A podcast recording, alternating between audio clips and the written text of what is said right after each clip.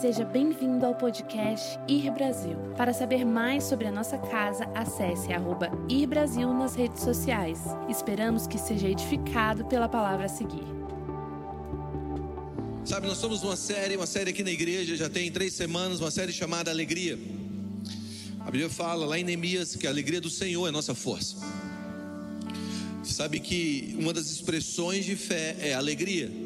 Quando você encontra uma pessoa alegre, independente do que está vivendo, ele entendeu de verdade que a vida dele não é uma vida pelas circunstâncias, a vida dele é uma vida pela fé. E a vida pela fé promove uma alegria em nós e nos impulsiona a viver antes das coisas existirem.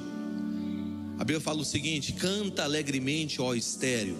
Tu que não deste a luz a, a filhos. Olha o que a Bíblia está dizendo. A Bíblia está dizendo que você deve ter uma expressão de alegria antes, da, antes, antes das coisas acontecerem. Sabe, a gente vive numa geração que é a geração do enxergar, do tocar, do provar, do sentir. Eu sou o que eu sinto, eu sou o que eu provo, eu sou o que eu vejo. Mas presta atenção, o reino de Deus não funciona assim. O reino de Jesus Cristo, a gente antecipa moveres, a gente antecipa romperes, a gente vive antes de acontecer. Eu acho isso muito legal. Por quê? Porque a gente não está vivendo por aquilo que a gente está vendo, a gente está vivendo por aquilo que a gente está crendo. E quando a gente crê, a gente canta antes de ter a possibilidade de ter um filho. A gente canta antes das coisas acontecerem. Eu disse aqui umas duas, três semanas atrás que é legal você olhar para Miriam. Miriam foi aquela profetisa que fez 3 milhões de pessoas dançarem depois que o mar se abriu. É legal você tocar um pandeiro, ela era pentecostal, irmãos. Eu falo que ela tocou um pandeiro e fez 3 milhões de pessoas dançarem pentecostal. Tem alguém pentecostal aqui?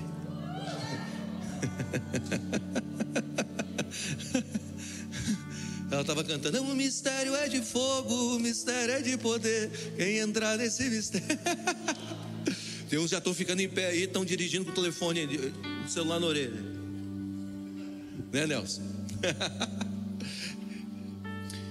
Mas é legal, é legal você fazer 3 milhões de pessoas dançarem depois que o mar se abre. Depois de um mover de Deus, as pessoas estão debaixo de uma atmosfera. Mas eu quero ver você dançar e cantar antes do mar se abrir. Isso é antecipar a alegria, isso é viver em fé. E Salmo 56, versículo 8,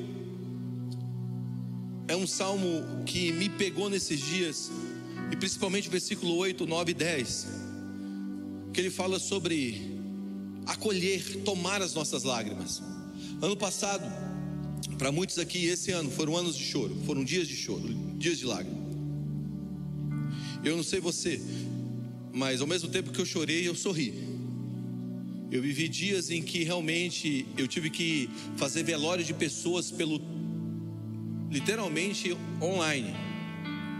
E não foi uma coisa boa. Nós tivemos alguns velórios de pessoas próximas, graças a Deus, ninguém nessa casa aqui faleceu nesse tempo, mas pais, amigos, irmãos, pessoas próximas chegaram ao óbito. E eu tive que fazer alguns velórios online, eu fui e participei de outros fazendo presencialmente com um grupo pequeno. Foram dias de choro. Mas uma certeza eu tenho que as nossas lágrimas todas elas serão recolhidas.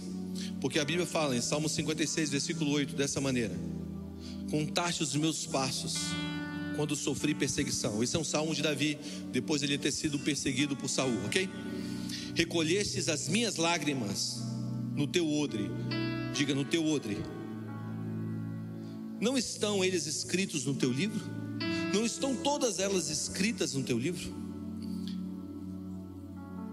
E o versículo 9 diz o seguinte: Quanto a ti clamei, então retrocederam os meus inimigos. Isso sei eu, porque Deus está comigo. Em Deus louvarei a sua palavra, no Senhor louvarei na sua palavra. Em Deus tenho posto a minha confiança, não temerei o que me possa fazer o homem. Diga, não temerei o que me possa fazer o homem. Isso aqui é uma das chaves da vida, você não temer os homens. Mas olha que interessante. Aqui nós vemos uma alegoria na palavra. Sabe que existe muitas coisas que acontecem no Velho Testamento e no Novo Testamento que a Bíblia trata de uma maneira alegórica. Ela traz um desenho de algo que é visível para você entender o invisível. Quando a Bíblia fala aqui que Deus recolherá as nossas lágrimas em um odre, nós precisamos voltar ao tempo e entender qual era o efeito, o propósito do odre naquela época, para a gente entender porque a Bíblia está dizendo, Ele vai recolher as minhas lágrimas no odre. Eu não sei se você sabe, mas isso aparece uma vez só na Bíblia. Recolher as lágrimas em odre, uma vez. Odre aparece várias vezes, mas recolher as lágrimas em odre, uma vez. E por quê? Porque o odre era usado para se colocar um vinho. O próprio Jesus disse: Não se põe vinho novo em odres velhos. Porque se você botar um vinho novo em odre velho, o odre se rompe, ele seca, ele fica ressequido. Só para você entender, o odre na época de Jesus, ele era feito de uma seguinte maneira: você pegava uma pele de um animal, provavelmente um cabrito, não uma pele dura, não uma pele ressequida, uma pele nova. Você limpava e você botava o vinho, ou melhor, o suco de uva dentro. Então, quando ele começava a fermentar, aquele odre ou aquela pele que era elástica, ele crescia junto com, com, com a fermentação do suco de uva. Então o odre não se rompia. Então quando ele fala que não se põe vinho novo em odres velhos, ele está dizendo o quê? Se você botar no odre velho, é um odre ressequido. Então quando ele começa a fermentar, o odre racha e o vinho todo se perde. E como eles deixavam o odre sempre, sempre novo, eles pegavam a pele e mergulhavam no azeite. Sabe que o azeite da palavra representa o Espírito Santo. Ele representava o quê? Qual é a representação? Qual é a imagem que ele quer que a gente entenda? Que a nossa vida é um odre. Quando mergulha no Espírito, nós estamos sempre prontos a conter o vinho novo, a presença de Deus, a alegria nova do Senhor. Então a Bíblia é recheada dessas alegorias. Então, para você entender o teu entendimento bíblico, a interpretação bíblica que você possa entender, você precisa voltar num contexto cultural, entender o contexto cultural, e aí você começa a compreender o que a Bíblia está dizendo. Então o que a Bíblia está dizendo aqui sobre lágrimas em odre, ele está dizendo o quê? O que acontece quando você entra dentro do odre? Você entra num processo. O vinho dentro do odre é um vinho em processo. O, o, o suco de uva dentro do odre é um, é um, é um suco de uva em processo para se tornar vinho. Ok? Então é que ele está dizendo? Ele está dizendo o seguinte: que as nossas lágrimas serão recolhidas, colocadas em um lugar, e aquele processo de tristeza irá entrar numa metanoia, numa transformação, até se tornar alegria. É isso que o, que o salmista, que, o, que Davi, que até então não era um rei, estava sendo perseguido por, por Saul nessa época, ele escreveu esse salmo, o Salmo 56. Ele está dizendo: Olha, o Senhor conhece os meus passos, o Senhor sabe Todos eles. Ele não está dizendo que Deus estava calculando cada passo igual o relógio que você tem, igual o teu Apple Watch, que você coloca no teu pulso, o teu Apple Watch calcula passo um, passo dois, aí chega no final do dia, você andou, você bateu a sua meta. Não, não, não, não. Não é isso. Ele está dizendo, você conhece os meus tempos, você conhece as minhas estações, você conhece as minhas alegrias, você conhece as minhas tristezas, ó Senhor. E agora você está pegando as minhas lágrimas e está colocando em um lugar, um lugar de transformação. Diga Deus quer transformar as minhas lágrimas em alegria. Jeremias capítulo, Jeremias capítulo 31, versículo 13 diz o seguinte: Então a virgem se alegrará na dança, e também os jovens e os velhos, tornarei o seu pranto em júbilo, diga isso é para mim, e os consolarei, transformarei em regozijo a sua tristeza. A parte B do versículo diz: tornarei o seu pranto em júbilo e os consolarei. Formarei, tornarei em regozijo a sua tristeza. Aqui nós vemos que Deus quer transformar nossa tristeza em alegria. Lucas capítulo 4, nós vemos Jesus entrando no templo, na sinagoga, num sábado. E ele entra na sinagoga e é entregue para ele, para Jesus Cristo. Até então não, se, não tinha se revelado o Messias. Entrego para ele o rolo do profeta Isaías. E ele recebe esse rolo no capítulo 61. E ele diz o seguinte: Jesus diz: O Espírito do Senhor está sobre mim, porque o Senhor me ungiu para pregar as boas novas aos quebrantados. Enviou-me a curar os quebrantados de coração e a proclamar liberdade aos cativos e pôr em liberdade os algemados. A pregoar o ano aceitável do Senhor, o ano do jubileu, o dia da vingança do nosso Deus. A consolar todos os que choram Diga todos. Qual a tradução aqui para todos? A tradução aqui para todos é todos. Todos é todos, sem exceção. Ele está dizendo: olha, consolar todos os que choram e, e, e pôr sobre os que estão em Sião, estão em luto, uma coroa em vez de cinza, óleo de alegria em vez de pranto, vestes de louvor em vez de espírito angustiado, a fim de que vocês sejam chamados carvalho de justiça plantado junto ao ribeiro de águas para a glória do Senhor. Salmo 126, versículos 5 e 6 diz o seguinte: O que com lágrimas semeiam. Alguém aqui já semeou chorando? Tem gente que começa a chorar e para de semear é para você chorar e semear. Vamos lá. Quantos aqui são homens? Vamos lá, levanta a mão, você que é homem, por favor. Seja homem como sua mãe não é. Vamos lá, levanta a mão. Sabe, você tem que aprender a ter uma vida, você que é homem, de não parar a tua vida, principalmente você. Você tem que literalmente avançar, porque o avanço de um sacerdote é um avanço de uma casa. Então você precisa andar semeando. Ande semeando, chore, mas semeie. Semeie no tempo das lágrimas. Olha o que a Bíblia fala: que o que semeia com lágrimas ceifarão. Quem sai andando e chorando, enquanto semeia, voltará com júbilo, trazendo os seus feixes. Então existe uma promessa de Deus. Qual a promessa de Deus? A promessa de Deus é que Ele vai pegar a nossa tristeza, vai transformar a nossa tristeza em alegria. É que Ele vai pegar nossos dias de luto e vai transformar em dias de glória. É que ele vai pegar, é que ele vai pegar os dias de dor e vai transformar os dias de dor em dias de avanço. É que ele vai pegar essa temporada que o mundo está vivendo, que está todo mundo dizendo: olha, as coisas vão piorar. Não, não, não, não, as coisas vão melhorar. A gente tem que parar de acreditar que as coisas vão piorar, as coisas vão melhorar. Eu sei que tem muita gente que não acredita nesse negócio de melhoras no reino de Deus ou melhoras na terra, mas eu sou um cara muito crente eu, eu, eu, a, minha, a, minha, a minha visão de futuro é uma visão extremamente otimista. Sabe, eu não acordo toda manhã e penso assim: ah, hoje o dia vai ser terrível. Ó oh, dia triste. Ó oh, céus, ó oh, terra, ó vida. Como vai ser difícil hoje. Hoje vai ser difícil. Senhor, muito difícil será o meu dia e amanhã vai ser pior. E Deus, não, não, não, não, não, não, não, não. Eu acordo todos os dias, eu acho que deve acordar assim, dizendo: em paz me deito, logo pego no sono, porque só tu me faz repousar em segurança. Essa começa meia-noite. A alegria do Senhor, a tristeza pode durar uma noite, mas a alegria rompe pela manhã. Então as misericórdias do Senhor são renovadas todas as manhãs, as misericórdias. Então eu me levanto debaixo da misericórdia, eu me levanto debaixo de um manto de alegria, eu me levanto para viver a vida. E é desse jeito que nós devemos nos levantar. Sabe? Porque a Bíblia está dizendo claramente que Ele vai pegar o nosso, o nosso pranto e vai transformar o nosso pranto em um júbilo. Agora nós precisamos entender que existem alguns tipos de lágrimas que são diferentes de outras lágrimas. Choro é choro, mas nem todo tipo de lágrima é igual. Todo mundo chora, mas cada lágrima tem um significado diferente. Existe lágrima de arrependimento Existe lágrima de alegria, existe lágrima de tristeza. Então choro é choro, mas nem toda lágrima é igual. E eu quero definir lágrimas de duas maneiras, choro de duas maneiras.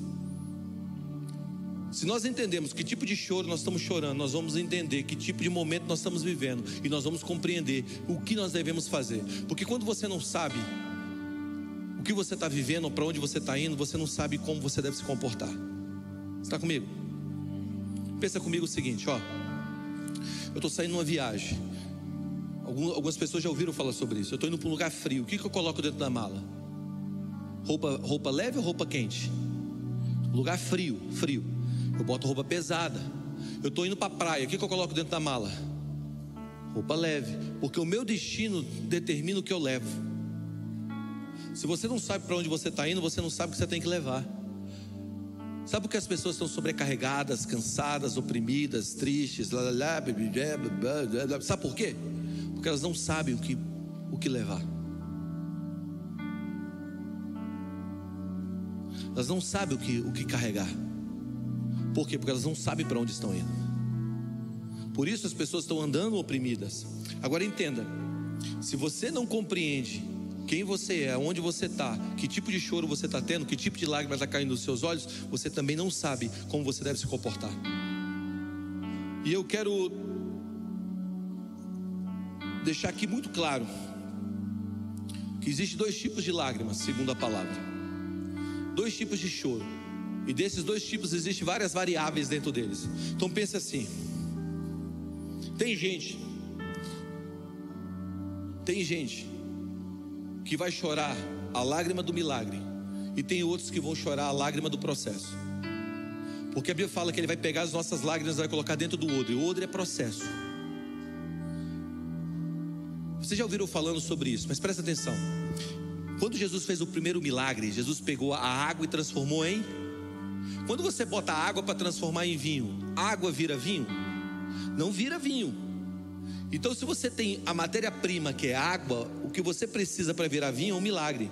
Mas se você tem a matéria-prima que é suco de uva, o que você precisa para virar vinho é um processo. Então tem gente que está pedindo milagre e na verdade precisa de processo, e outros estão pedindo processo e Deus quer dar um milagre. Então a gente precisa entender o que a gente tem na mão. Se a gente precisa de milagre ou precisa de processo. Se a gente está chorando a lágrima do milagre ou a lágrima do processo. Está comigo? Então, existe um tipo de lágrima que é enxugada. O primeiro tipo de lágrima é a lágrima enxugada. Olha o que diz Apocalipse 21, 21 4.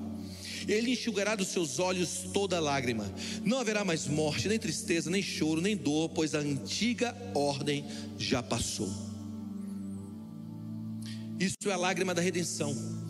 É aquela lágrima que você chora, que você não precisa de um processo. Olha o que diz Salmo capítulo 116, versículo 8 e 9. Pois tu me livrastes da morte, livraste os meus pés das lágrimas, livraste os meus olhos das lágrimas, os meus pés de tropeçar, para que eu pudesse andar diante do Senhor na terra dos viventes. Diga andar diante de Deus. Você acha que a tua vida te faz andar, andar, andar diante de Deus? Não. Nada que você faz vai comprar a tua salvação. Você pode entrar aqui hoje dentro da igreja e dizer bem assim para mim, Guga, eu sou um cara que tem uma vida boa, eu conquistei tudo que eu conquistei trabalhando com meu suor. Sabe, eu juntei riquezas, eu juntei muita, muita prosperidade na minha vida. Eu tenho o que, o que eu, eu estralo o dedo e eu compro o que eu quiser. Sabe, eu tenho o poder da escolha, eu tenho, eu tenho condições. Google, tudo que eu fiz para juntar essas riquezas, eu fiz de uma maneira honesta. Eu não negociei. Eu nunca fiz mal a ninguém. Eu ajudo os pobres. Sabe, eu tiro parte dos meus recursos, eu coloco em instituições de caridade. Eu abençoo pessoas que estão realmente precisando. Eu estou bem. Eu não preciso de nada. Esse é o pior engano. Você precisa de um Salvador. Por quê? Porque a salvação não vem por aquilo que você faz, a salvação não vem pelas suas obras, a salvação não vem pelo seu esforço, não é o que você faz que garante a sua salvação. Sabe, esse tipo de lágrima que a gente chora, que a gente, que a gente chora de alegria muitas vezes, dizer que a minha própria vida é uma vida reta, esse tipo de lágrima é a lágrima que precisa ser julgado por um Salvador, porque não é pela tua força é a força dos céus. Tem muita gente aqui que precisa entender que existe uma lágrima, que é uma lágrima do nosso esforço, que precisa ser enxugada para conquistar algo. Mas existe uma lágrima, que é a lágrima que Deus enxuga de graça. É a lágrima do milagre. Quantos aqui podem dar vida para um morto? Quantos aqui podem curar uma pessoa que não tem uma doença que não tem curar, que nem curável? Quantos aqui podem comprar sua salvação? Não pode. Quando eu falo de lágrimas enxugadas, eu falo de soberania. Sabe por que muitas pessoas estão tristes? Porque elas não acreditam na soberania de Deus. Porque elas não entenderam ainda que tudo coopera para o bem daqueles que amam a Cristo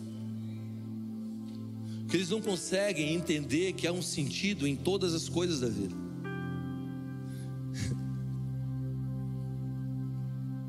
Lágrimas enxugadas são lágrimas de milagres. É aquilo que você não pode fazer e você entrega e Deus faz. Amém. Se você precisa de uma lágrima enxugada pelo milagre, é só você abrir as mãos e entregar tudo a Ele hoje e dizer: leva. Eu não tenho força. Agora existe um segundo tipo de lágrima, que são as lágrimas recolhidas e guardadas. lágrimas recolhidas e guardadas. O que significa? Significa que elas são guardadas dentro de um odre. E odre é lugar de processo. Diga, odre é lugar de processo. Então são lágrimas de um processo de transformação e mudança. E talvez isso faça mais sentido para a maioria das pessoas que estão aqui. Sabe, muitas vezes a gente quer viver algo que seja um milagre e Deus quer nos dar um processo. Porque processo é a maneira pelo qual Deus trabalha em você para que um dia você possa conviver com o peso do favor dele. Sabe por que Jesus não te dá tudo que você pede? Porque você não está preparado para viver tudo que você pediu. Porque se Deus te der tudo que você pediu, você vai perder o que é mais importante, que não é o que você pediu, é o Deus que te deu o que você pediu. Então o que acontece? Muitas vezes Deus, a gente pede para Deus paz e Deus nos dá um tempo de guerra. Porque Deus quer mostrar para a gente que a paz que Ele nos dá não é como o mundo, é uma paz que excede a guerra. Porque o Deus de paz esmagará Satanás sobre os nossos pés. Você tem que entender uma coisa: paz não é ausência de guerra. Vamos lá, paz não é ausência de guerra. Na verdade, todas as nações que encontraram paz foi depois de um período de guerra. Então bota a faca nos dentes. Porque o processo da paz é você entrar muitas vezes em guerra. Sabe, levanta, sacode o pau e parte para a guerra. Por quê? Porque a lágrima que você está chorando hoje, talvez por uma paz futura, significa que agora você precisa entrar em uma batalha. E muitas vezes essa batalha é uma batalha não física, porque a gente acha que é uma batalha contra pessoas, mas a Bíblia fala que a nossa guerra não é contra carne nem sangue. A nossa guerra é contra principados, potestades e dominadores nas regiões celestiais. Então muitas vezes a gente está virando contra a gente, está lutando contra a gente, em vez de lutar de joelho. A pessoa, a pessoa grita com a gente e te grita de volta e acha que o nosso grito maior vai resolver o problema. Não vai, vai agravar.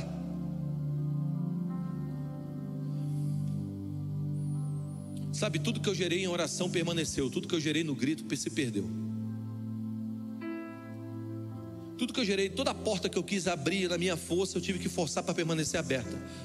Toda porta que Deus abriu para mim, até hoje continua aberta. Você está comigo? Mas muitas vezes Deus quer te colocar num processo, e o processo para você entender a guerra, a, a, batalha para ser vencida, muitas vezes é a tua memória. Diga memória. Existem duas coisas, dois tempos que nós vivemos muitas vezes que impedem nós vivemos o hoje, que são as memórias e a imaginação. Memória. Memória é aquilo que um dia você viveu, talvez de bom de ruim, que está comprometendo hoje. Chegou a hora de você queimar as pontes com o passado. Deus quer que você queime as pontes com o passado. Você precisa queimar as pontes com o tipo de vida que você teve. Você precisa queimar as pontes com o tipo de lembrança que você teve no passado. Presta atenção, não significa que você vai conseguir arrancar da tua mente aquilo que você viveu. Significa que você vai ter que reeditar na tua mente aquilo que você viveu. E quando você reedita, você está queimando a ponte. E tem gente chorando hoje por causa de lembranças passadas. Tem gente que não está vivendo a vida hoje porque está amarrado em um lugar da vida, porque passado mal resolvido é assombração. Você precisa queimar, porque se você tiver uma oportunidade de voltar, você vai voltar lá. Queime as pontes com o passado. A nossa memória com, com o tempo, o nosso saudosismo. Ah, sabe aquele tempo passado, aquela coisa que eu vivi? O saudosismo é uma memória seletiva que você só lembra das coisas boas, das ruins você não lembra. Muitas vezes você quer voltar lá naquela vida ou naquele tempo que você viveu, porque você está vivendo de saudosismo. Saudosismo tem uma memória seletiva. Ele só seleciona as melhores imagens, sabe? Ele não bota as tragédias, aquilo que você viveu, que causou na tua vida um monte de coisa ruim. E muitas vezes você quer visitar o passado, por quê? Porque você está tendo uma memória seletiva. Vida do saudosismo. Está comigo? Sua memória de coisas boas Saldo, o, saldo, o saudosismo é um maquiador de Instagram. Já viu? Ele é um, ele é um, ele é um social media, no sentido, no sentido ruim da palavra. Ele seleciona as melhores fotos. Já viu quando você sabe, você vai bater uma foto, você vai botar uma foto no Instagram, para cada foto que você vê postada no Instagram existe 100 deletadas.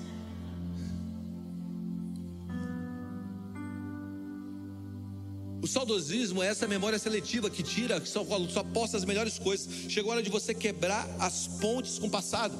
Tem uma história, curte só essa história. A história de um general que levou um povo para uma guerra. E eles vieram de navios e chegaram na, chegaram na praia, atracaram na praia e disse: Fomos todo mundo descer. É uma história de um, de, um, de um, general grego. E eles desceram naquela praia para tomar uma cidade, para tomar uma região. E na hora que eles subiram, saíram da praia, subiram ali na, na, na, na encosta. Na hora que eles olharam, o exército inimigo era muito maior. Ele voltou e disse assim: Todo mundo, Subiu ele mais, mais um grupo de, de, de, capitães dele. Ele falou assim: fala para todos os soldados queimarem os barcos, afunde os barcos. Os soldados vieram, afundaram todos os barcos, e aí depois que eles subiram, eles olharam a quantidade de exército e disseram: Capitão, general, por que você mandou queimar os barcos? Porque só existe um, uma maneira de nós sairmos daqui: vencendo esses caras que estão à nossa frente. Chega uma hora que a gente tem que queimar os barcos. Chega a hora que a gente tem que tacar fogo nos barcos, e muitas vezes esses barcos são as nossas memórias e lembranças saudosistas de coisas que nós já passamos que nós não devemos voltar, porque isso tem gerado em nós lágrimas hoje. Está comigo? Queime os barcos. Queime os barcos. Lembre-se que a alegria não está em quem você era, nem nas coisas que você vivia, porque não existe mais essas coisas. Queime os barcos com o passado. A tua memória tem feito você viver pela metade. Chegou a hora de você queimar os barcos, queimar as pontes, queimar os barcos, para que você viva completo hoje. Zera a tua vida. Vamos lá, zera a tua vida. Ah, porque aquele cara foi muito bom para minha vida, sabe? Memória seletiva, olha se ele foi bom mesmo. Ah, porque aquela pessoa ela foi maravilhosa. Memória seletiva, olha se foi bom mesmo. Ah, porque aquele tempo que eu vivi, ah, saudade daquele tempo. Se tem uma coisa que eu tenho raiva é crente sentar comigo e falar que o tempo de ontem é melhor do que o tempo de hoje. Isso não é bíblico. A Bíblia fala que nós andaríamos de glória em glória. Glória em glória. Amém? Glória em glória.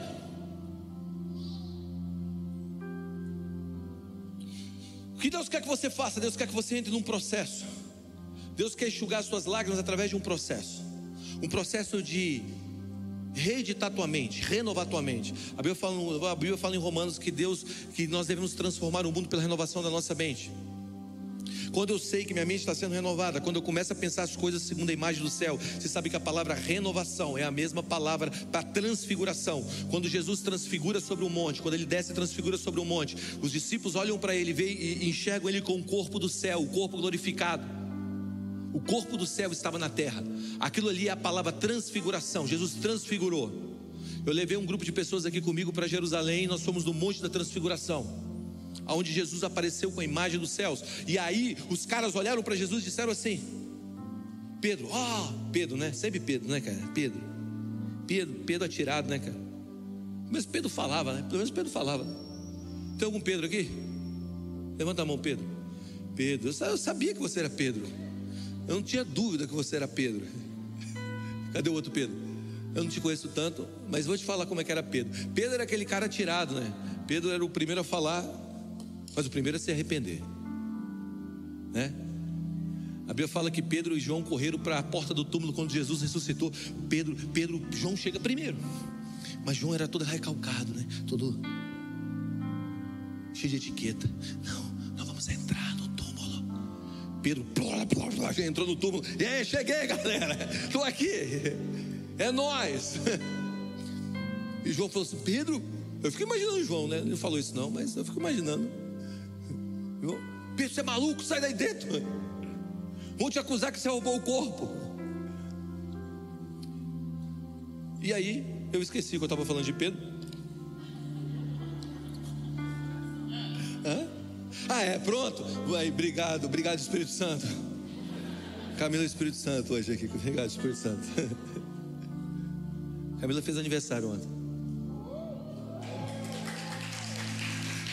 Pode aplaudir, aplaude direito, né, gente?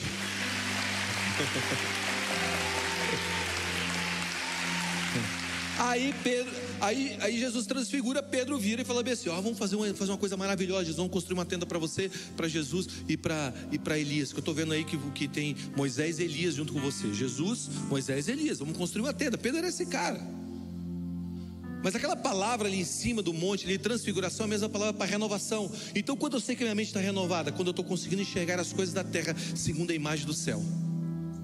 Exemplo disso, todo mundo olhava para Saulo, quando olhava para Saulo, Saulo foi um perseguidor da igreja, matou milhares de cristãos. Quando olhava para Saulo, diziam: Esse cara aí é um assassino. Mas Jesus, quando olhava para Saulo, Jesus via Romanos, Jesus via 1 Coríntios, 2 Coríntios, Tessalonicenses, Colossenses. Jesus via a base doutrinária dentro daquele homem. Então, quando a gente enxerga as pessoas, não por aquilo que elas estão fazendo, mas por aquilo que elas são no reino, nós estamos tendo uma mente transformada.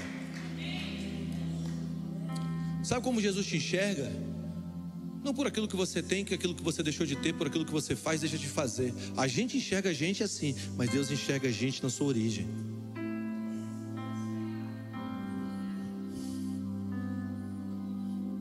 Eu sempre conto essa história porque essa história reflete isso. Mas um dia eu estava. Ah, deixa pra lá, já contei demais essa história. Vamos correr aqui, só não vou terminar nunca. Segunda coisa, primeiro saiba lidar com as suas, com as suas memórias. Saiba lidar com as suas memórias. Segundo, não imagine um futuro sem felicidade. E não imagine apenas um futuro feliz. Seja feliz hoje. Seja feliz com aquilo que você tem. Muitas vezes nós estamos projetando felicidade para aquilo que nós vamos herdar. E estamos perdendo a vida de viver feliz hoje. Quem vive demais lá essa geração colocou alguns limites de felicidade, ou melhor, algumas, alguns gatilhos de felicidade. Um dia que você tiver isso, você vai ser feliz. Um dia que você tiver aquilo, você vai ser feliz. No dia que você tiver alguém, você vai ser feliz. No dia que você possui uma pessoa, você vai ser feliz. No dia que você tiver filho, você vai ser feliz. No dia que você tiver aquela casa, você vai ser feliz. E isso é uma mentira.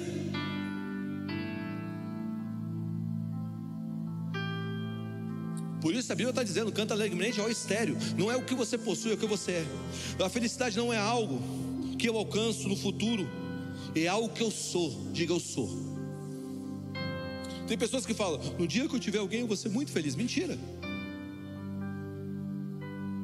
O processo não te faz feliz, e nem muito menos o futuro te faz feliz. O que te dá alegria é a certeza da soberania de Deus em sua casa, em cada fase da sua vida. Olha o que diz o Salmo 139. Eu quero ler com vocês o Salmo 139. O Salmo 139 é maravilhoso. Salmo 139. Abre comigo o Salmo 139. Vocês estão aí?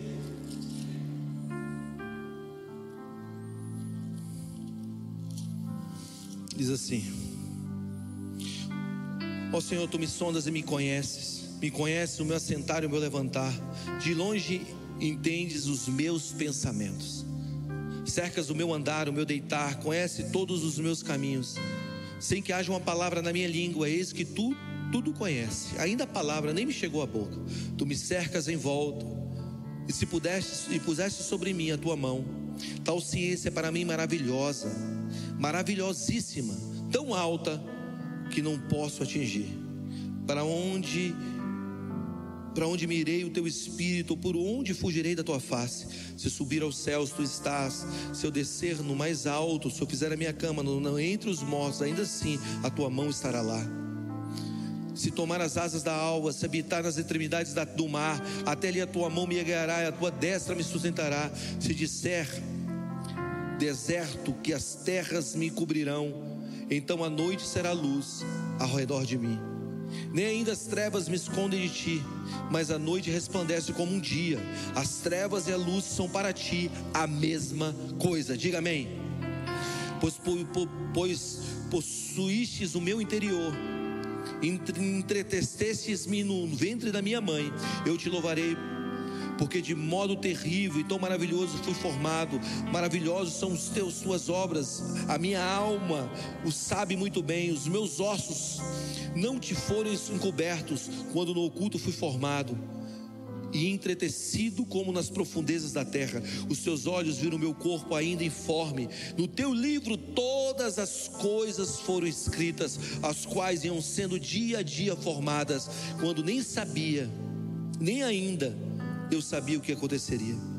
E, quando, e quão preciosos são para mim, ó Deus, os teus pensamentos, quão grande é a soma deles. Se o contaste, seria o maior número do que a areia. quando o acordo ainda estou contigo. Ó Deus, tu matarás o deserto ímpio, apartai-vos, portanto, de mim, o homem sanguinário, aquele que gosta de sangue, pois falaram mal, malvadamente contra ti, e os teus inimigos foram, se tornaram, o, mas os teus inimigos tomam o teu nome em vão não aborreço eu, o Senhor, aquele que tem todo o poder, e não me aflijo por causa daqueles que se levantam contra ti? Aborreço-os com ódio completo, tendo os inimigos debaixo dos meus pés. Sonda, meu Deus, e me conhece, conhece o meu coração, provoca e conhece os meus pensamentos. E se há em mim, vê se há em mim algum caminho mau, e guia-me pelo caminho eterno. Diga soberania. Ele está dizendo: o ontem e o hoje para Deus é a mesma coisa. O alto e o baixo para Deus é a mesma coisa. A alegria e a tristeza para Deus é a mesma coisa.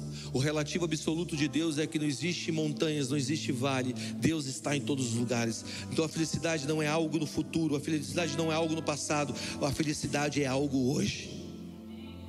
Todos os meus dias estão escritos. Muitas vezes você se acha perdido. Muitas vezes você se acha, você acha que está perdido, mas Deus está lá. Mas não deixe que o seu conhecimento limite o conhecimento de Deus e os olhos de Deus sobre você. Muitas vezes você acha que está perdido. Você olha para o futuro e fala: Não tenho futuro. Você olha para o passado e diz: O meu passado acabou, me destruiu para hoje. Mas o teu conhecimento está limitando o tamanho do seu universo e da sua vida. Eu estava o tempo inteiro olhando e vendo eles, eles me procurando. Muitas vezes a gente está igual o Benjamin Anule na vida. Me perdi. Aquilo aconteceu na minha vida e me destruiu, me roubou. Se eu fizer a minha casa no mais alto, se eu armar a minha cama entre os mortos, o Senhor vai estar lá.